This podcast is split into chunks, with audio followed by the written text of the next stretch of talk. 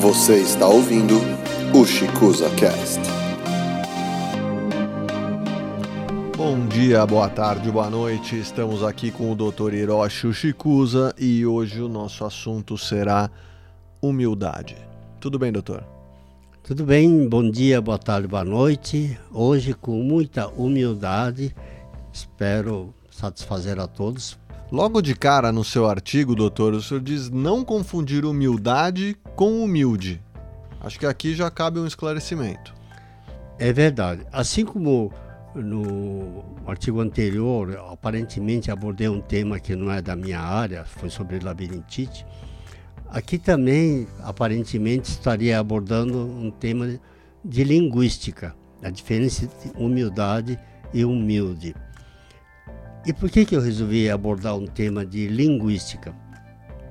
É porque a humildade tem muito, mas muito a ver com a minha área. Então, para começar, qual a diferença entre humildade e humilde? Eu reforço essa observação porque eu já li em vários textos de autores de excelente nível que passam a impressão que é quase sinônimo entre humildade e humilde. No mesmo texto, a pessoa começa falando de humildade, daqui a pouco está falando humilde, volta a falar humildade, quase como se fosse sinônimo. E não é. Faz parte do meu, da minha experiência de muitos anos, de minhas reflexões. Eu tomei consciência de que é, é diferente. E é muito importante ter conhecimento, ter consciência dessa diferença. Então vamos lá. Primeiro, por que são significados diferentes? Daí vem a importância dos conhecimentos de etimologia, não é? estudo da origem das palavras. Humildade vem do latim humilitas, que quer dizer pouca elevação, isto é, uma sensação de modéstia enquanto que humilde vem do latim humilis, que significa que fica no chão, que não se ergue. Então tem um significado das pessoas de nível socioeconômico, intelectual mais simples, das camadas inferiores da nossa sociedade. Então, esse é um aspecto. Agora, uma coisa que é, eu aprendi ao longo dos anos a importância é que humildade é sinal de grandeza. Nós vimos que humildes são pessoas simples. O fato de pessoa simples não significa pequenez. Vamos deixar bem claro isso. Humildade é grandeza. O ser humilde não é pequenez. Ou seja, o cara pode ser humilde e não ter humildade, quer dizer, ser humilde e arrogante, Inclusive, né? É exatamente isso que eu faço questão de acentuar. Existem pessoas de excelente nível social, nível econômico e intelectual, e que são pessoas muito, têm muita humildade. E também existem pessoas humildes, muito simples, mas que não têm humildade nenhuma. Às vezes a pessoa é um analfabeto, semi-analfabeto, e de uma arrogância assim chocante. Por isso que humildade, a meu ver, não é sinônimo de humilde. Uma pessoa humilde pode ter muita humildade ou não, pode ser uma pessoa arrogante. E uma pessoa de porte, de bom nível social, econômico, intelectual, pode ter muita humildade. Mas sabe, exemplos disso, exemplos muito conhecidos na história.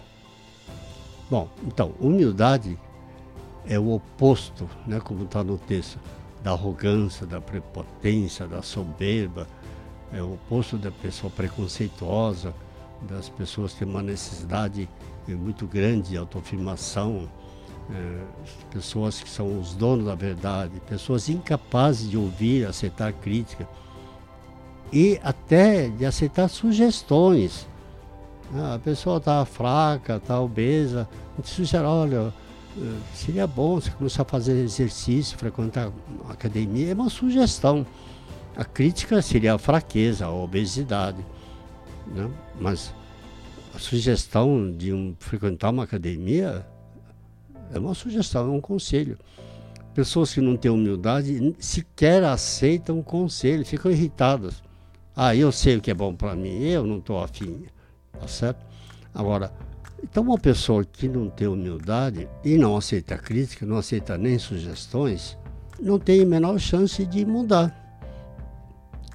Agora, se uma pessoa quer se sentir melhor, é impossível a pessoa melhorar sem mudar alguma coisa. Alguma, não precisa mudar tudo, lógico, mas alguma coisa precisa mudar. E para melhorar também, quanto mais a pessoa tiver o discernimento, o bom senso, a capacidade de aceitar boas sugestões, tanto melhor.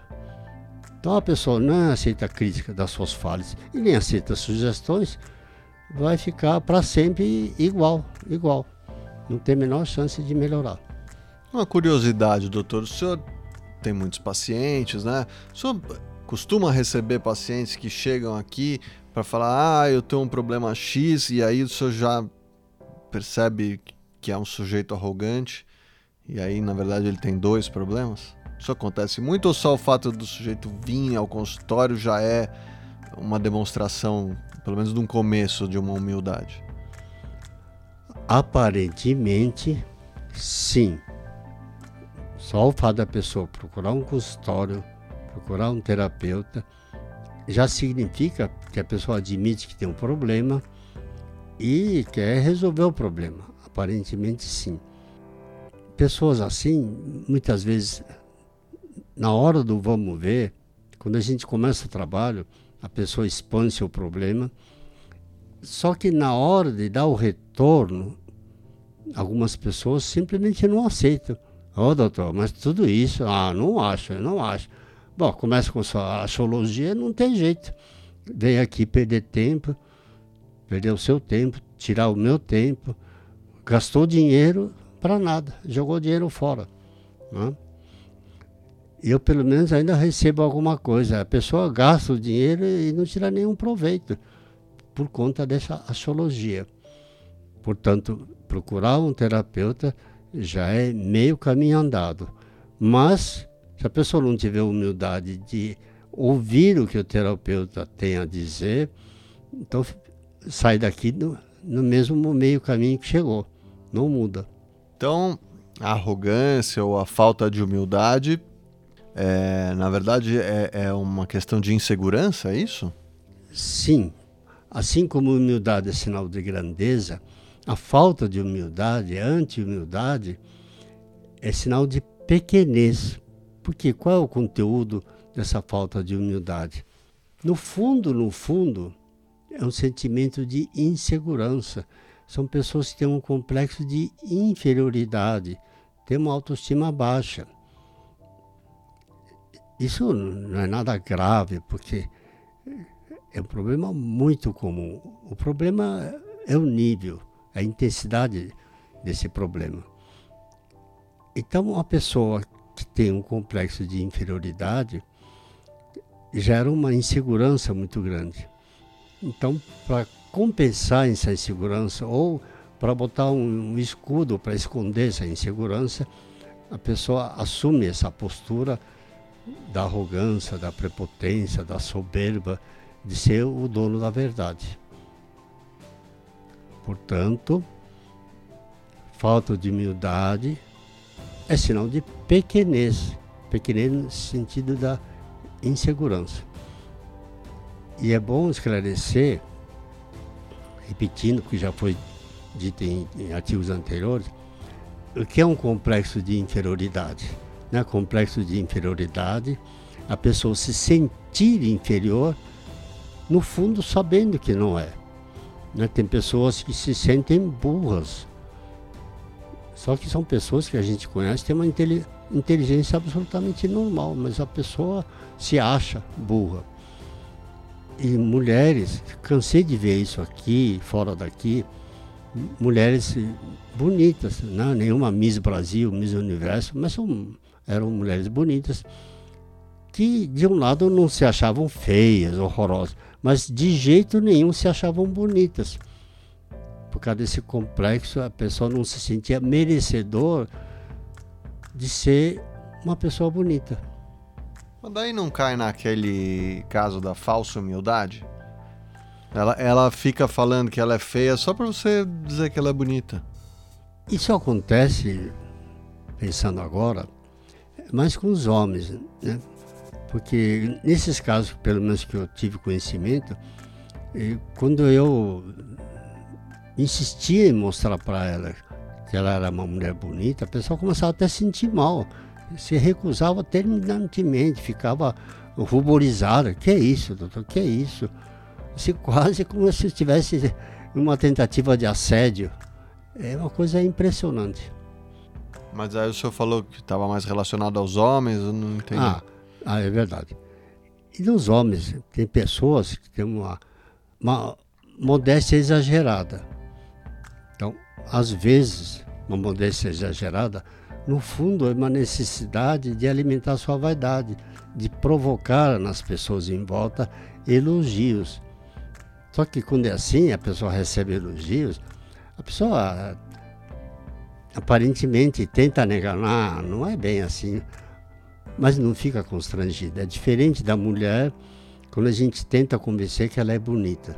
Porque a mulher com complexo, que é igual ao sentimento de não merecimento, ela, se ela admite que ela é bonita, isso detona uma culpa terrível no inconsciente dela. Enquanto que o homem, ele admitir que ele tem certas qualidades, alimenta a vaidade dele. Essa é a diferença. No texto, doutor, tem um trecho aqui que eu achei muito interessante. Que o senhor diz assim: na prática, infelizmente, muitas pessoas só conseguem admitir que precisam de ajuda quando chegam ao fundo do poço. É... Bom, isso vale para N casos, né? Não é só para a questão da humildade e da arrogância. Agora, o fundo do poço é a, a tábua de salvação, assim. Você precisa bater o pé no fundo para começar a subir, é isso? É verdade. Essa expressão é muito ampla, vale até na macroeconomia. Né? Uma sociedade entra numa crise econômica e só começa a reagir, segundo os economistas, quando chega no fundo do poço. Aí começa a subir. Em termos pessoais, também. Pessoas que, por razões emocionais, não têm humildade, não admite que tem um problema, não admite que tem ajuda. Resultado, o problema vai se agravando até que chega no fundo do poço, a um nível insuportável. Muitas pessoas só admitem receber ajuda quando chega nesse extremo do insuportável. Quando se chega nesse extremo, é muito desagradável. Daí a gente lembrar aquele ditado que diz que nem tudo que é desagradável quer dizer que seja ruim. E nem tudo que é aparentemente agradável quer dizer que seja bom. Uma pessoa ah, drogada, dependente de químico, na vigência, ah, no, enquanto dura o efeito da droga, a sensação aparentemente é muito agradável. Uma coisa alcoólatra. Né? A pessoa está num alto nível de embriaguez, para ele está ótimo, mas não quer dizer que seja bom. Uma pessoa que chega no fundo do poço e, graças a isso, começa a admitir ajuda, é penoso, é muito sofrido, é muito desagradável. Mas é a salvação. É mais do que bom, é a salvação. Nesse caso, doutor, esclarece para gente o mito e a verdade, por favor. Bom, mito é o que aparenta. Para muitos, humildade é uma fraqueza. Né? As pessoas que não têm essa qualidade é uma fraqueza. Mas, na verdade, a humildade é um sinal de grandeza, uma autoestima muito forte. E isso que permite que as pessoas aproveitem as chances para trabalhar os seus problemas internos e não ficar vendo só os problemas dos outros. Diz o ditado que macaco velho senta no rabo e não vê, fica só apontando o rabo dos outros. Muito obrigado, doutor, pelos esclarecimentos. Nós vamos ficando por aqui e até a próxima semana. Muito obrigado a todos e até a próxima. Você ouviu o Chicuza Cast.